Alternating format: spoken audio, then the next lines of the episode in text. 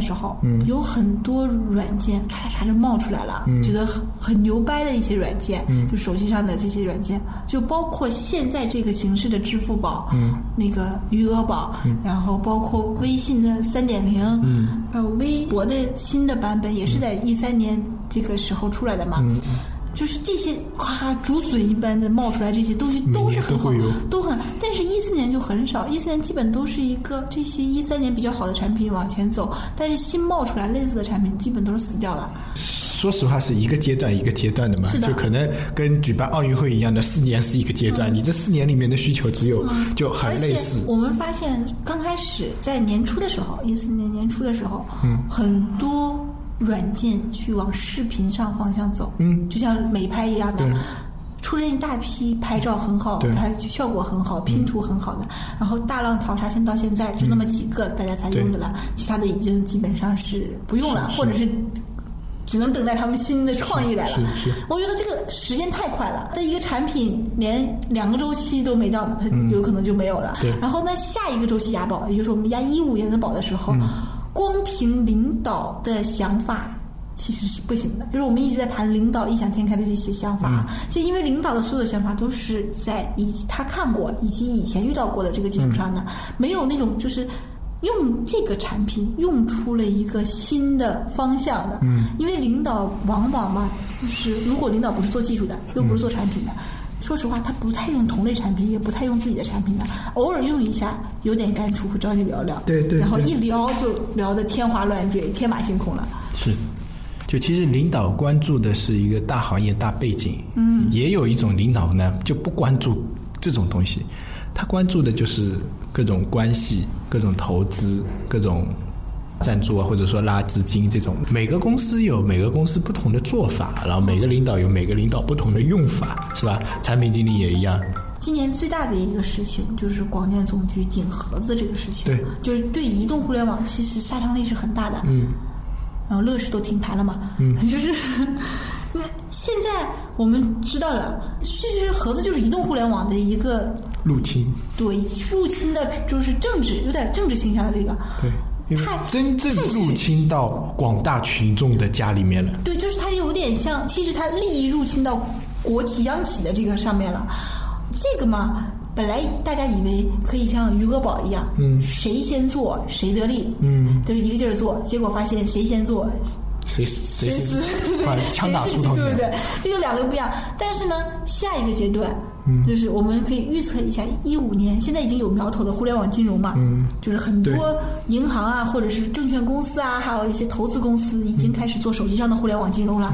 嗯，当然不是金融的互联网化，是互联网金融。大家如果有兴趣，可以看铜板街那种，铜板街其实就是一个典型的互联网金融产品。这个其实也很害怕遇到政治问题，他做的小对他做的小还可以，他其实有两方面政治问题，他比那个就是广电的那个还夸张，一个是他的账户安全问题，对，然后才是他的政治问题。对政治问题的话，如果银行做还好，起码银行自己做自己的，对它可以的嘛。但银行很容易做成互那个金融的互联网化，就其实还是不是互联网金融但是互联网公司做就可能被各个地方框卡打压，呃，然后理论上来安，全上也有问题。就是从用户层面来说啊，我也宁可选择银行做的是的互联网 产品，我也不会选择互联网公司做的就金融产品像咱们。啊，是会会选 BAT 做的产品，对就这三家已经算是我们认为是很安全的了，起码账户安全体系我们认为很 OK 的。就第一个认为它安全还是其次，认为它背景强，赔得起钱，这还是还是关键。然后是这种就是像铜板街这种。有国企背景嗯的而且它这个。钱比较小一些，嗯啊对还就是就算我们丢一两千块钱在上面，就算买教训也可以然后就是银行，银行就是觉得它这个东西有保证。然后这三家，这些之外，单独说做那个就是这些公司来做互联网金融，嗯他们就算做起来，也会很容易被人抄袭并遗忘。对而且一旦触犯了前三个的利益，嗯，那就其实也容易被杀得很快的。因为政策这个东西总是保护最大利益集团。不一定。广电其实为保护电台才会发现那个，然后那个支付宝是后来降这么降，就是因为保护银行。对其实它还是保护最大利益集团。啊，对对对，我知道，对就是就像如果你在外国资本主义社会，那就保护大资本家，对不对？对，是是，那然后是这样。现在中国肯定是中国肯定是保护央企、国企是。对，这个没办法，支柱性的东西肯定是这样，不然怎么办？而且像电台全部死像光，咱们那个这是造反数。字阅读一直教辅书籍不能数字化，大群出版社就是教育局的那种出版社，是他如果一旦介入的话，那他的收入就会减少的很多很多。嗯，因为你的数字就不存在于每个学期买一本了，对，也有可能。对，我把我把账号给你就可以了。是的，是的，是的。所以现在的情况就是，我们互联网不管怎么做，终将最后做到想大盘的时候，肯定会侵占这些利益。就领导的想法，你仔细听，都会跟这些大利益集团有冲突的。如果他的构想够大，构想够天马行空，不是那种很切实的时候，对，比如广告，就是你加广告，谁就是加广告，但加加加，最后肯定都是又出现一个广告上的制约。对，你这这个，因为你跟正常的广告广告也有，事态发展到最后肯定是的这样的，就是所以就是每一个我们现在的想法啊，别太大，对领导也别让太大。一般都是这样，先有事故，然后才有故事。嗯，是的，你连事故都没有，就没有故事是。一般的情况下，领导当他的这种需求啊太大、太豪华的时候啊。有的时候会告诉他先往回搂一搂，就不要让他奔得太远。对他想奔放对他的想法，每个领导的想法其实都是为了赚钱、赚人，就这两个人气、钱钱进来。名和利嘛，嗯，对但是其实名也是利的一种。嗯，但是现在的情况，互联网啊，大家都看到了赚钱方，没看到那个死的，也没看到就是说就死的这个和和浪费的钱，那就好像忽略了一样，就以为这个是个很能搂钱的地儿。有一句话叫什么？一将功成万骨枯，对吧？成功一个人要死一万个人啊！你要想想看。所以现在的领导总是，咱们抛出那种很切合实际的领导，这些需求都很好做的，而且他明知道这是怎么回事的，这些都是很好做，就是这种很。地位又够高，想法又够多，又觉得有可行性的这些，他觉得有可行性的这些领导，他们提出的需求，有的时候我们真的不能照单全收，或者照单全听，或者是跟他打马虎眼。其实要多多少少要告诉他这些利弊上面，这时候领导就会再给你折，不就是折成 折成谈人生、谈规划。这是这样子的，就是说呢，接领导需求的时候不能越级接。就大领导可以找你谈话，直接下需求到你这里，但是你不应该接，你只是把这件事情告诉你上一级领导就可以了。那你就变成不是扁平化管理了吗？现在不是流行扁平化管理？这不是，如果是扁平化管理的话啊，也就是说你没有上一级领导跟上上级领导。那这种是扁平化管理的，就整个公司，比如说像我也不知道小米到底怎样，我也没去过啊。像他这样，比如说雷军说一个需求，跟他呃别人说一个需求会不会一样？这我不懂，我不知道，我也没去过，对吧？但是理论上你说扁平化管理，每个人都可以来说，我觉得也是不对的。大部分公司，像我们之前这种公司，基本上都是所谓的扁平化。我觉得在公司里面就是扯淡。整个社会都是有阶级的、有等级的，你来个扁平化就是扯淡。说给别人看看的，你他妈就是听听说啊，对对对，说给别人听听的，就是往自己脸上贴金的。我们是扁平化的，我们是扁平化的。你有本事，工资也扁平化呢，对不对？分到的钱也扁平化呢，不是敢的呀你这个你不能这么扁平化是，我觉得啊，他现在的扁平化只不过就是我们可以跟领导直接交流，啊对需求可以到达我们这里，我们也可以给领导反馈这样反。真正做事的时候，真的是还是一级一级的。不不光是集，包括利益集团都是一一圈儿一圈儿一圈一圈然后而且就是这种经济链，就这一个事情会涉及到哪些人，都会很明显的。对啊，所以我说就是不要越级接需求。领导跟你说了这件事情，你说哦，好好好，我知道了，你知道了就可以了。然后你跟你们你自己的直属领导再去谈，让他来说这件事情怎么搞怎么搞，不要想着啊啊啊。然后最傻逼的做法就是大领导找你谈了铃声铃响。顿时觉得整个人走向人生巅峰的感觉，啊，好 happy 啊！这人生也谈了，理想也谈了，工作又谈了，又刚好谈到你自己想做的那一块，哇靠，太契合了，这是千载难逢的机会啊！然后就啪叽开始干，抛开自己的领导，这就是一个死要准备要死的节奏，你知道吗？其实哈，对，就这种情况真的是有很多，尤其是一个公司新来的，就是从别的地方挖过来的这种执行的产品经理啊，或者一些，他们有的时候拿到了一些，因为他刚来嘛，领导对于他寄予希望，大领导也会找他谈话，然后谈一些很多东西，跟他自己想法一样的。那他就开始规划，然后开始写，开始找人去做。他认为他认为自己是来拯救世界的。是的，然后他一做的时候，然后他一做的时候就知道所有东西资源他都调不动。当找到要做的人的时候，这个人最多的一句话就跟他说：“啊，你要先让谁谁谁批准一下，让谁谁谁规划一下，分配一下。现在没有到我这儿，怎么？这个话最多。要不你邮件发一个，记得抄送谁谁谁。然后他就开始吐槽槽。一点都不扁平化，是的，一点都不够效率，一点都不互联网化。等到他一两年下来，自己也是这个人。嗯，其实也也有可能也走了。嗯，其实每个公司都是这个样子，差不多的。嗯，就整个社会是分阶层的呀，对不对？你说整个社会都扁平化，市长直接下需求到你这里，这可能吗？其其实这有点像什么呢？就是你家里要决定一件事情，对，你其实至少要先跟。老公老婆说完，然后再涉及到上一辈长辈。你真的要是跟长辈说说你自己想花一千买什么东西，你真就买了，回来的时候你老公老婆会骂死你，就是你的直属领导，就是一定要直接利益关系者，对对，一定要先一定要先说通，是的。而且，如果你要规划一件事情，你不能先跟领导说，先跟你觉得可能会涉及到的执行的人聊。对，就比如你涉及到了技术，涉及到了 UI，你们先聊，找几个志同道合、觉得这个东西可行的人，然后先你自己先把这个文档。差不多写写好，然后再聊文档之前聊一次，文档之后聊一次，然后大家合一下工期，就是说，哎呀，现在很忙，那你很忙也是，你也记想现在很忙没有空，但是如果不忙了，要花多长时间？对啊，就你说很忙，这是很正常的。你说你先找他们聊聊这件事情可不可行？比如说我们明天要去北京跑马拉松，他说，然后先聊聊这可行吗？肯定一百个人告诉你九十九个不可行，这么雾霾是吧？但是你说明天我们去海南跑个马拉松。你就说哎，好，不错，不错，有很多人肯定有想法。然后呢，你再去想，那我们去海南跑马拉松这件事情是可行的。可行的基础上，我们要去做哪些事情？第一个要买票，第二个要买什么？第三个要怎样报名什么？然后去啊，都安排。然后你再跟他们聊啊，那我们上次说啊，我们要去马海南跑马拉松。那最近我看了一下啊，机票有个打折的，多少多少飞过去怎么样？哎，他就说哎，不错，好，那你再把这个计划落实下来，然后跟人家去敲。定时间说，嗯，我十一月一号去还是十一月六号去，对吧？人家说，哎呀，一号可能不行，六号不行。然后他告诉你哪个时间好，然后凑一个大家比较合理的时间，再把事情做下去。那这个呢是积极主动推动这个事情做的这个工作，就不是管人你要去做什么。对对对对对对。然后呢？